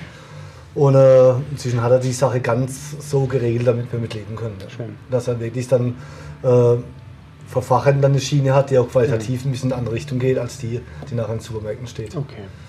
Aber er ist halt auch ein sehr guter Vermarkter, der etiketttechnisch viel macht. Und, ganz, äh, ganz gut aufgeschlossen, ja. Von daher Fall. natürlich auch Aufmerksamkeit erregt. Definitiv. Aber der Wein jetzt hat zum Beispiel mit Christian relativ wenig zu tun.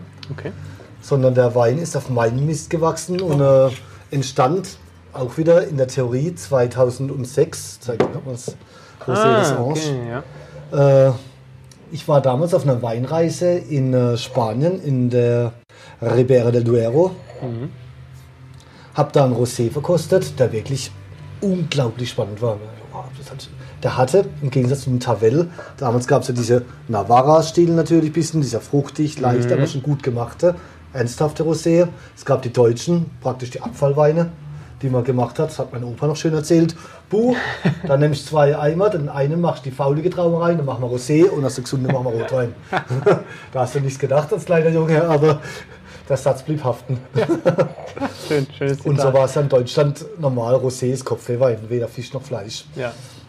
Äh, dann gab es die Tavellen natürlich, die aber im Holz ausgebaut schon relativ müde waren. Also sie hatten die frischen nicht mehr. Mhm. Oder die gut gemachten Navarra, die halt schon immer im Rosé ihren, ihren, Weg fanden, sich gegenüber der Rioja und dem Rest der spanischen Weinwelt zu behaupten. Genau. Es gab das Essen, mediterranes Essen, viel Gemüse dort in der Navarra und dazu passt halt nicht immer Rotwein. Die Weißweine waren nicht so prickelnd und da haben sie mit Rosé halt von Anfang an einen guten Schritt gemacht. Schön. Und das war die Inspiration für dich? Dann kam dieser Wein in mein Leben, den habe ich auf dieser Weinreise äh, getrunken. Abends auf dem Event zunächst. Äh, ein Rosé aus der Ribera, der wirklich Frische hatte, aber auch Komplexität. Da war Holz drin, ohne dass der Wein müde war. Er war lebendig, er war lang. Ich war total beeindruckt von dem Wein und wie es der Zufall will, saß ich den nächsten Tag genau neben dem Önologen was ich erst nach einem längeren Gespräch dann festgestellt habe. Und der hat mir dann genau erklärt, wie der Wein erzeugt wurde. Ich voller Euphorie geguckt, was der kostet natürlich. 18 Euro damals dort. Oh.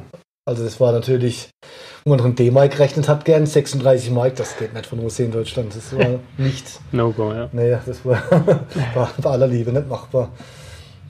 Da bin ich halt gleich zu den Winzern gerannt, aber die hatten alle nicht die Technik, mhm. diesen Wein zu erzeugen.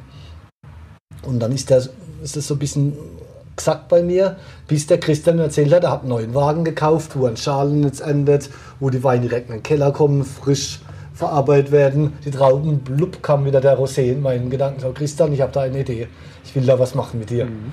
Ich will ein Rosé aus deinen besten Parzellen und den will ich in Barrique verkehren. Er hat mich angeguckt, die Augen wurden immer größer. Er war kurz davor, Schaum von Mund zu bekommen. du bist ja verrückt, das geht überhaupt nicht und das will ich auch nicht haben und wenn, dann machen wir nur für dich und sagt, alles prima, machen wir, ich nehme dir den Wein ab. Wie viel, wie viel Fässer muss ich nehmen? Wupp, dann muss er mindestens zwei Barrix und äh, wir haben den Wein dann erzeugt. Mhm. Er hat ihn probiert und war Feuer und Flammen. Heute macht er den als Black Editions so ähnlich, auch selbst, wobei ich immer meine eigene Cuvée, meine eigene Zusammensetzung und äh, auch der Stil hat sich von, von dem von Christian inzwischen, beim Christian ist es mehr jetzt ein leichter Rotwein, bei mir soll es immer Rosé bleiben. Okay. Und äh, äh, abgewandelt. In dem Jahrgang hatten wir zum Beispiel das erste Mal dann auch ein eigenes Etikett. Ich habe die lange immer per Hand mhm. beschriftet, so auch als individuelle Note. Ja, Aber ich habe es dann auch gemerkt, wenn du dann eine Bestellung kriegst mit 36 Rosé und du, die 30. Flasche sieht nicht mehr so schön aus. Hand, ich habe zwar eine schöne Handschrift, aber es war dann nicht mehr so. Und da habe ich eben da einen tollen Designer aus mhm. Studensee, Blanken noch, äh, beauftragt und äh, der hat im Telefongespräch mitbekommen, was ich eigentlich möchte, hat das wirklich sofort erkannt. Der wohnt hier auch im Ort. Äh, Felix heißt er und hat es sofort umgesetzt. Da hat eine halbe Stunde später dann einen Vorentwurf und da war das schon eben mit dem Flügel, also mit der Eleganz, die der Wein einhaben soll, aber auch mit der, also einfach was transportieren muss, auch ja. mit dem Flügel, toll umgesetzt. Ich mhm. wollte auch ein bisschen den Vintage-Stil, das sieht man auch in anderen Etiketten, also wie dem genau, Chardonnay. Stimmt. Es hat ein bisschen was von den Schildern, die du hier teilweise auf, äh, ja. hängen hast und das passt da gut. Ähm, für die Zuhörer, den, den Wein fotografieren wir und stellen wir auf Instagram. Ähm, es sind Engelsflügel zu sehen. Das sieht aus ein bisschen wie, wie ja, Stuckatur oder relativ ähm, ja, Vintage eben. Ein bisschen ja, shabby, schick sagt man ja heute dazu. Und äh, ja, heißt Rosé des Anges Special Edition 900. Wahrscheinlich 900 Flaschen oder? Genau, ja. Super. Ist ja. das limitiert. Mhm. Äh, ist für uns halt eine absolute Herausforderung. Ich muss jetzt ganz offen sagen, es ist ein Wein, wo ich auch gar nicht weiß, wie der in die Zukunft geht, weil er für uns halt vom, vom Aufwand, den wir dafür treiben, von dem, was wir dafür zahlen, wie gesagt, das sind die besten Rotweinreben. Mhm. Als Beispiel, der Rotwein davon kostet 24,90 Euro. Also ist dann schon oh. äh, eigentlich nicht finanzierbar. Es ist eine reine Liebhaberei, wo wir wirklich dann auch fast Geld wechseln. Aber es war halt so eine Idee, die ich im Kopf hatte und die ich dann seit 2000 und 11 auch umsetze. Und damals war es laut meiner Recherche der erste deutsche Rosé, der auch im Barrique vergoren wurde. Mhm. Also ich habe zumindest versucht, habe das Suchbegriff Rosé, Barrique und alles war vielen Messen ja. Ich habe nirgends damals ein Rosé in Barrique. Das ist schon allein schon. Ja. Cool. Und den vertreibt ihr hier im Laden und wahrscheinlich auf der Website. Genau, und halt ein ja. äh, paar gute Restaurants, die halt damit auch arbeiten können, mhm. haben auch drin. Und das ist natürlich auch etwas, ich hatte dir vorhin äh, das Beispiel genannt, dass ich manchmal den Wein den Leuten aus der Hand nehme. Wenn ich jetzt einen Kunde habe, der eher so diese leichten Rosés trinkt und der greift zu dem, dann erkläre ich ihm zumindest sehr ausführlich, dass er da ein gewisses Risiko eingeht. Und wenn er ihn trinkt, dass er dann wirklich dann auch passend trinken ja. sollte. Das ist welchen Wein im Sommer jetzt auch, wenn es wirklich spät wird, so 9, 10, also die Sonne schon am Untergehen ist. Oder wozu ich ihn gerne genieße, ist dann äh, immer so ein bisschen Seeteufel, Wolfsbarsch, mhm. mit ein bisschen Röstaromen drin. Ratatouille-Gemüse, mhm. das frisch vom Garten kommt mit Kräutern, das also ein bisschen die Schmoraromen noch drin hat. Und das verbunden mit dem Wein, das ist ein Erlebnis dann, den im Sommer einfach noch, noch ein bisschen genau. intensiviert. Einfach weil er auch leichtes Tannin hat, ne? Ja. weil er einfach ein bisschen kräftiger schon ist. Genau, das passt dann wirklich hervor. Diesen Biss mitbringt ja. eben auch, es ist kein Easy Drinking Rosé, das ist schon ein Rosé, wo man auch ein bisschen Zeit haben soll. Ja. In den Jahren haben wir zum Beispiel auch einfach bedingt, weil es gepasst hat, einen kleinen Touch Syrah reingebracht und hat den Wein auch wieder leicht verändert, wo ich auch wieder gucken muss, wie macht es im nächsten Jahrgang, mhm. macht das noch Sinn oder normal war es ein, ein reiner Pinot Noir. Okay. 100 Prozent. Ja. ja. so eine leichte Pfeffrigkeit schmeckt ja. schon. Nee, toller Wein. Ähm, aber du sagst es, anspruchsvoll, ja, für ein Rosé. Gerade die Rosé-Trinker heutzutage ist ja dann immer wie heißt das, irgendwie Hashtag Rosé All Days, so das Motto, ja, hier am Pool sitzen, ein bisschen Rosé trinken aus einem netten Glas, am besten noch die, die, äh, die Eiswürfel rein, so ungefähr, ne? Also ja, was ganz anderes hier, ähm, knackig, ja, wir haben ja eine, ein schönes Volumen, Tannine leicht, also auch irgendwie was Haptisches im Mund, schön füllig und ich glaube zum Essen echt ein guter Begleiter. Ja, spannend. Hatte ich so auch noch nicht. Also ich, ich, ich ganz viele neue Erlebnisse hier. Perfekt. Ja. Hatte ich ja vorhin erwähnt, ich sag, wenn, wenn ich einen Wein auf den Markt bringe, dann soll der irgendwas bieten, was es so noch nicht gibt. Das bringt, ich will ja meinen Winzer nichts wegnehmen oder sonst was, sondern äh, wenn ich merke, da ist das Potenzial da, was zu machen, was mir im Kopf rumgeht, dann erzeuge ich den. Ich will deswegen auch keine Eigenlabels machen, nur um Geld zu verdienen. Hier ist es eben das Gegenteil der Fall. Da liegt also unter 10 Euro der Rosé. Mhm. Oh.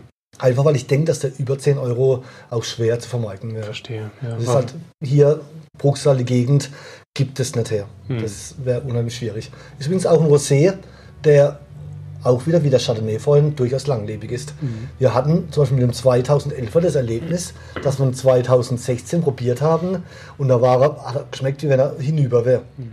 Und äh, Ich habe dann bei einem Gastronom, der ihn auch noch hatte, umgetauscht zum neuen Jahrgang. Und dann daheim hatte ich ihn bei mir im Keller stehen, schöner Gewölbekeller, habe dann Flasche hochgeholt, eigentlich so mehr oder weniger dachte zum Verkochen, weil ich da ist schon rüber, Abend aufmacht, da ist er wieder gekommen, okay. hat er sich wieder entwickelt, war wunderbar zu trinken, dann Riesenspaß dabei. Ja. Also da hatte wirklich dann so eine Phase drin, in der er sich zurückgezogen hat und wieder kam. Und das hast du natürlich nur bei Trauben, die das Potenzial auch mitbringen. Genau, ja, wenn du schon sagst, es sind die besten Parzellen, allein die Weinbergsarbeit stimmt da ne, und liefert dann die Qualität, um dann durchzuhalten. Ja. Für eine Zeit. Schön. Und von daher ist es welchen Rosé man dann auch spielen kann, was die Lagerung betrifft. Ja. Das ist, hängt aber letztendlich immer an den eigenen Vorlieben. Klar. Man muss einen Wein nicht reif trinken, wenn man eigentlich eher die Fruchtphase liegt. Genau, aber dafür bist ja dann du hier ja. da, der dann das den Leuten auch beibringen kann. Ne? Und dann mit dem perfekt empfohlenen Wein können sie dann nach Hause gehen. Schön. Jetzt der Schluck, bevor es an den nächsten geht.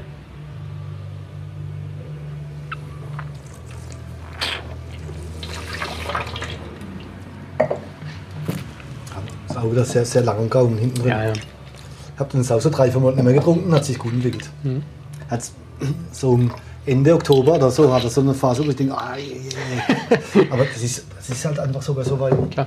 Das ist wie, der Michael Seid, der bei uns die Whisky-Probe macht, der sagt immer schön zum Thema Wetter zum Beispiel in Schottland, äh, wenn Ihnen das Wetter hier nicht gefällt, warten Sie 20 Minuten, haben Sie ein anderes.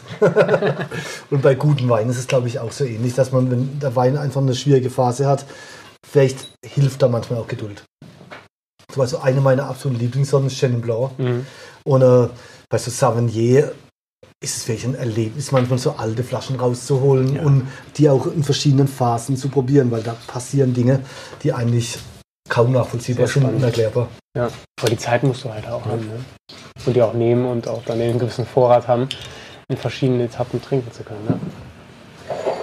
Nähern wir uns der Rotweinriege. Ich sehe hier Lemberger, was haben wir noch? Ah, und Nonplusultra. Mhm. Nonplusultra ist das dritte Kind von mir. Okay. Das ich heute präsentiere. Aber erst der Lemberger. Oh, nein, nein, nein. Habe ich den falsch in der Hand. Ah, Gut, so. dass du sagst. Die sehen die relativ ähnlich.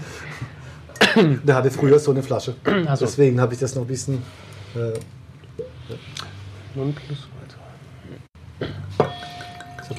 Der ist auch äh, von besagtem Volker Schmidt. Volker Schmidt. Ja. Ist dann. Äh, Interessantes Etikett, ja. Sehr laut, das Etikett. Bunt. Ja, das ist, eine, das ist eine andere Stilistik wie die ersten beiden Weine. Ist jetzt nicht unbedingt äh, der Weisheit letzter Schluss.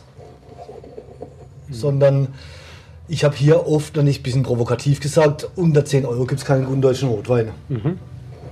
Und äh, ich denke, als Faustregel kann man das auch so gelten lassen. Ja.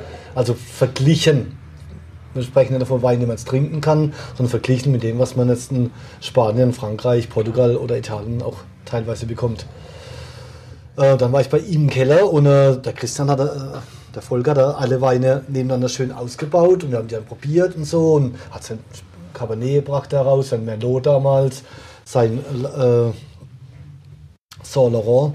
Waren alle spannende Weine, aber ich habe gesagt, du, Volker, ich habe irgendwie das Gefühl, wenn man da jetzt eine Cuvée macht, mhm. dann ist da deutlich mehr zu erreichen als mit den einzelnen Weinen. Jetzt. Ja. Weil ich immer bei jedem habe ich das Gefühl gehabt, da fehlt was, dort fehlt was, auch wenn das Preis-Genussverhältnis top ist, man kann die Weine trinken, aber man geht halt nachher raus und sagt, wow, was ein Erlebnis. Und dann haben wir versucht, die zu küvettieren. Okay. Und äh, ich gesagt, siehst du Volker, das können wir uns vorstellen. Ah, man war nicht ganz sicher, ob das auch was für ihn ist. Und äh, sage ich zu, gleiche Thema wie beim Rosé.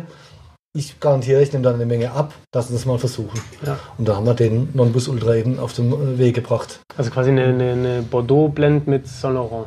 Genau, mhm. das ist im Prinzip ist es so zu nennen, wobei das wirklich dann nicht geplant war, ein Bordeaux-Blend zu machen, sondern wir haben einfach die drei Partner genommen, die, halt. die wir mhm am besten zueinander passend fanden. Und äh, die Geschichte war, wir hatten zum Beispiel in der ursprünglichen Cuvée Syrah statt Saint Laurent drin und da war es wirklich das St. Laurent, wie man es auch gern ausspricht. Da war der Wein mir aber zu international. Vielleicht wäre es sogar der bessere Wein gewesen. Mhm. Aber er, war, hat mit Deutschland nichts mehr zu tun gehabt. Okay. Und da haben wir den, den deutschen Part dazugegeben und dann hatte ich eben den Eindruck, jetzt kommt ein bisschen eine Würze rein, es kommt eine mhm. deutsche Erkennbarkeit mhm. rein es ist, jetzt erkennst du ihn schon als deutschen Wein, der elegant ist, aber der trotzdem einen Mehrwert hat. als man das eigentlich im deutschen Wein kennt. Mhm. Die äh, Weine lagen alle schon ein Jahr im Barrik zu dem Zeitpunkt, also war dann aber größtenteils gebrauchte Fässer. Und äh, das hat dann einfach sehr, sehr gut gepasst. Die aktuelle Cuvée, also der Non Plus Ultra 18, äh, 16, äh, lag jetzt drei Jahre im Fass. Und dadurch sind wir noch einen weiteren Weg gegangen. Das war eigentlich auch geschuldet, dass ich eine Bordeaux-Flasche wollte. Er aber unbedingt, oder er nur eigentlich diese Schlegelflaschen, die man ja. vom Riesling kennt, im Programm hat. Und dann lagen die halt länger und länger, bis das irgendwie vom Abfüll alles dann funktioniert hat. Und was wir damit erreicht haben, ist jetzt auch wieder ein unheimlich runder Wein. Also ich persönlich tue mich da schwer zu sagen, der schmeckt nach Cassis oder mhm. hat das oder hat Pflaume, sondern er ist so relativ saftig und schön zu trinken. Mhm. Man kann den Weg aufmachen, hat Spaß dabei, hat ein richtiges rundes Erlebnis und einen tollen Essensbegleiter, aber auch einen Solist. In dem und Sinne. Prost. Zum Wohl.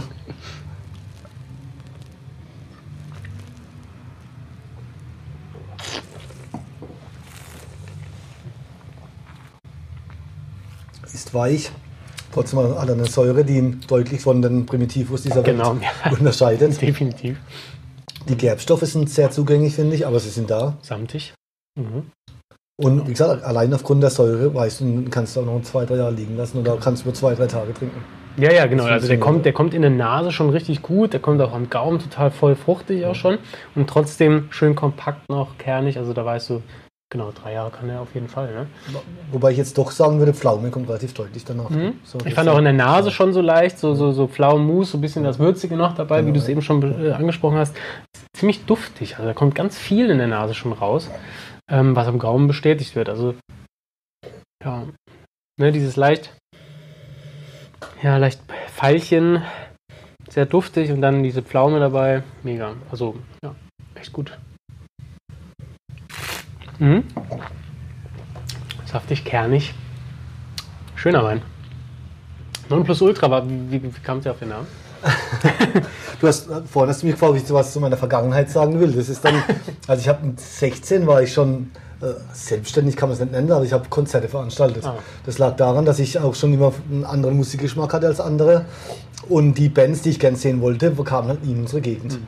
Und da haben wir halt angefangen, dann eben mit kleineren Bands eben Konzerte zu machen und dann peu à peu auch größere Gruppen in die, in die Region ge, äh, geholt haben, einfach weil sie nicht da waren. Das, da war auch kein kommerzieller Gedanke dahinter. Mhm. Wir wollten die Band sehen, fertig. Ja. Wir waren noch relativ jung, wir konnten nicht so leicht wie heute war das nicht irgendwo hinzufahren und die Bands waren noch nicht so unterwegs, wie sie das heute sind.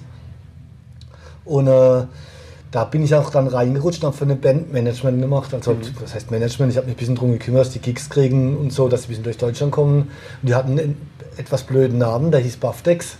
Und äh, wir hatten eine Idee, eigentlich müsste man einen anderen Namen suchen.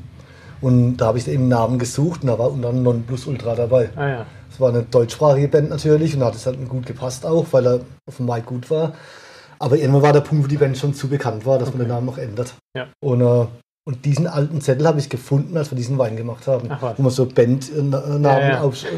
Und ich dachte, eigentlich für mich so das Nonplusultra deutscher Wein unter 10 Euro. Ja, perfekt. Weil ich bis jetzt noch nichts getrunken habe, dass ich jetzt besser gefunden hätte. Sonst hätte ich den Wein auch nicht gemacht, wie, wie gesagt. Und äh, da habe ich gesagt, ich wollte aber auch ein Etikett, das es transportiert, dass der Wein ein bisschen buff, ein bisschen mehr direkt kommt ja, und einfach moderner ist. Mhm. Und äh, trotzdem nicht kommerziell, also nicht, wir haben ja keine Restsüße drin. Das ist wirklich komplett durchgegoren. Also man hat deutscher Wein inzwischen, kann man ja fast in der Regel sagen, hat 6 bis 8 Gramm Restzucker, ja. weil es halt einfach runter wirkt. Mhm. Das wollten wir gar nicht. Wir wollten Wein, der zum Trinken da ist. Und die Mengen gibt es von dem auch gar nicht, dass man da jetzt Riesenmengen verkaufen muss. Okay. Also der ist immer locker weg, bis er nächste Jahr kommt. Passt immer gerade sehr schön. Ja, schön. Und im Rosé tun wir es da nicht schwerer, nur schwerer, weil man halt äh, vom Verkaufen, ne? eigentlich ist der auch immer weg, bis der nächste kommt. Ja, schön, schöne Sache. Ja, das Etikett schreit schon. Ne? Das, das siehst du richtig, da, da, da sieht man diese Band-Vergangenheit so in die Punk-Rock-Richtung. Richtig cool, ja. Macht Spaß. Und unter 10 Euro, was kostet der Wein? 8,50. Ach, perfekt. Super. Also Preis-Genuss-Verhältnis auch hier hervorragend. Schön. Jetzt kommen so ein bisschen leicht Tabaknoten irgendwie raus. Also ja, entwickelt sich, ne? mit so einem Wein, ja, also das ist immer das Thema, muss, man muss schon ein bisschen, gerade ein bisschen handgemachten Wein. Der Folger ist dann noch ein, auch von der Kellertechnik Mhm. ein sehr ursprünglicher Winzer. Schön. Ja, gerade in der, um gegen den Massenwein anzukämpfen, ja, muss man ja auch schauen, dass man wirklich. Ja, das ist halt aus der Not geboren. Ja, beim Volker war es schon so, dass der Vater recht überraschend gestorben ist und äh, halt auch diese alte Schiene an Kunden auch bedient hat damals in Rheinhessen und er natürlich dann da reingeworfen wurde und auch seinen eigenen Weg finden mu äh, musste. Aber natürlich war nicht viel Geld da. Ja. Und er musste mit den alten Gerätschaften arbeiten. Er freut sich halt auch unglaublich, wenn er eine neue Pressmaschine hat, die einfach noch schonender arbeitet und so weiter. Aber er hat das Handwerk halt auch gelernt mit Dingen, wo es sicherlich nicht so leicht war. Und da lernst du es am besten, gegen die Widrigkeit sich durchzusetzen. Schön. Das nächste Glas. Zum Abschluss, am Abschluss. Diesmal von der Farbe fast schon ein bisschen dunkler. Der Lemberger. Ähm, Weingut, kannst du zu dem Wein auch noch was sagen? Das ist äh, das Weingut Plag in äh, Mhm. Könbach im Kraichgau. Kraichgau generell würde ich beschreiben äh, als privilegiert, weil es sehr wenig Winzer gibt, die ihre Weine dann auch in der Regel zu teuer verkaufen können und wollen. Und der Gegenentwurf dazu ist eigentlich der Philipp Lag. Ähm, auch so ein Thema, ein Weingut, das ich seit dem ersten Tag äh, beobachte, auch damals besucht habe, war ein Besen drin, aber es war immer so ein bisschen, äh, das war nicht ganz meins. Die haben auch schon früh schon mit Barriques experimentiert. Ich kann mich an einen grauenhaften Versuch von Gewürztraminer in Barrique erinnern, da mir ich dann die Fußzehennägel hochgerollt hat. Dann Danach habe ich dann auch ein bisschen den Kontakt verloren, hatte dann mit einem Gastronomen Kontakt, mit dem ich gern arbeite, mit dem Ante, der das Vintage in Oberhausen im Waghäusel auch führt. Das ist ein- auch ein sehr weinaffiner Mensch und der auch eine ganz witzige Gastronomie betreibt. Und der hat gesagt, Mensch du, ich brauche nur ein paar äh, äh, Kraichgauer Winzer. Ja. Äh, da die ganz großen Winzer, die wir haben, wir haben hier zwei, drei wirklich Big Player, nie hundertprozentig mein Ding waren, ich die anderen in der Regel für zu teuer gehalten habe oder noch halte. Und mir der Name Plag dann mehrmals hier um die Ohren gehauen wurde. Ich gesagt, Mensch, jetzt fahre ich da mal zum Plagsin und äh, mache da mal einen Verkostungstermin wieder. Dann sind wir da äh, eingeschlagen, haben probiert und dann inzwischen hat es auch nicht mehr der Vater gemacht, sondern der, obwohl der Vater nicht auch wirklich ein toller Winzer ist, sondern der Philipp übernommen und äh, unglaublich gute Weine zu einem fantastischen Preis-Genuss-Verhältnis erzeugt. Also gerade hier mit, mit seinem Lemberger hat er schon mehrmals jetzt den deutschen Lemberger Preis gewonnen. Wahnsinn. Und das gegen große Konkurrenz aus Württemberg, die natürlich auch deutlich mehr Einfluss haben sollten auf den Württemberger Lemberger Preis. Klar. Uns als Partner freut es natürlich diebisch, das, muss ich, das möchte ich nicht verhehlen. Ja, ja, ist auch klar. logisch, klar.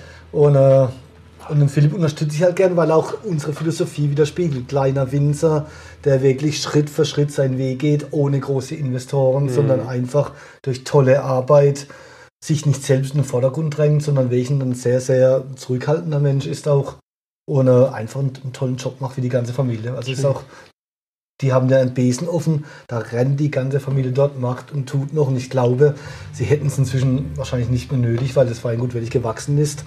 Aber ich glaube, solange es die Gesundheit zu, zulässt, machen sie es einfach, weil sie es gern tun. Und weil sie es auch leben. So wie du. Und ja, so wie ich teilweise, ja. Und deswegen wollte ich den Philipp eben auch hier heute auch noch ein bisschen präsentieren. Das ist jetzt, und interessante Geschichte auch, äh, als ich den das erste Mal probiert habe, und ich sage, wow, da gibt es einen großen Lemberger hier im Kraichgau, der kostet zwischen über 50 Euro. Ich habe den probiert und hatte gerade zwei Wochen vor den anderen im Glas. So, der ist doch viel, viel besser, hat auch nur ein Drittel gekostet davon. Dann hatte ich noch drei Österreicher im Kühlschrank und gesagt, ja, Zeit für eine Probe. Weine verdeckt, vier Leute eingeladen, dann haben wir die verdeckt verkostet, jeder hat seine Bewerbung gemacht, wupp, hingeschrieben. Die Österreicher waren alle über 30, aber unter 50 Euro noch. Ja. Und in der Verkostung war es dann tatsächlich so, dass der den ersten Platz belegt hat, die drei Österreicher dazwischen und der teuerste Wein war der letzte. Der teuerste war der letzte Ja. Wahnsinn.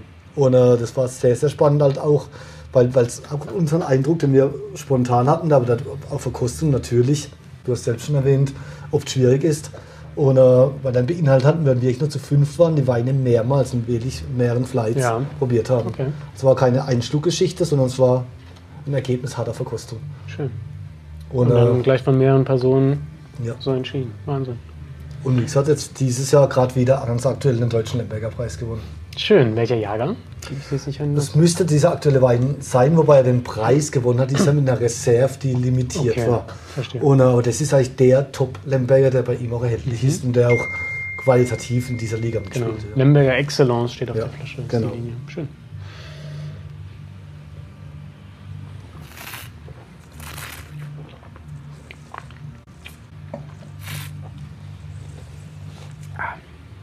Mhm. Das hört man natürlich, dieses Geschmatze und Getränke, Ja. aber das gehört dazu. Wer nicht schlürft, der trinkt nicht richtig. Und es macht auch Spaß hier drin. Maul voll Wein. Total. Ja, das ist richtig ausfüllend, aber sensationelle Tannine auch dann. Ja. Wahnsinn. Und so müssen die auch sein, die müssen da sein.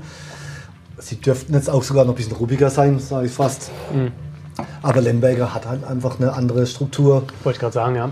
Aber wenn es ein Bordeaux wäre, würde ich es auch ruppiger akzeptieren. Und, aber du merkst einfach, es ist ein richtig toller Rotwein mit Struktur, mit Säure, mit Frische. Und du kannst noch liegen lassen, aber du kannst ihn noch aufmachen jetzt und trinken. Habe ich bewusst jetzt am Samstag geöffnet, ohne dass er ein bisschen schon mal atmen kann. Ja, das hat ihm auf jeden Fall gut getan. Ne? Es hat ein bisschen weicher gemacht, zugänglicher.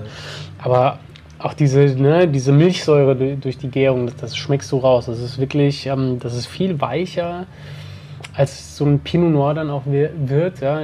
Es ist total beeindruckend. Ja?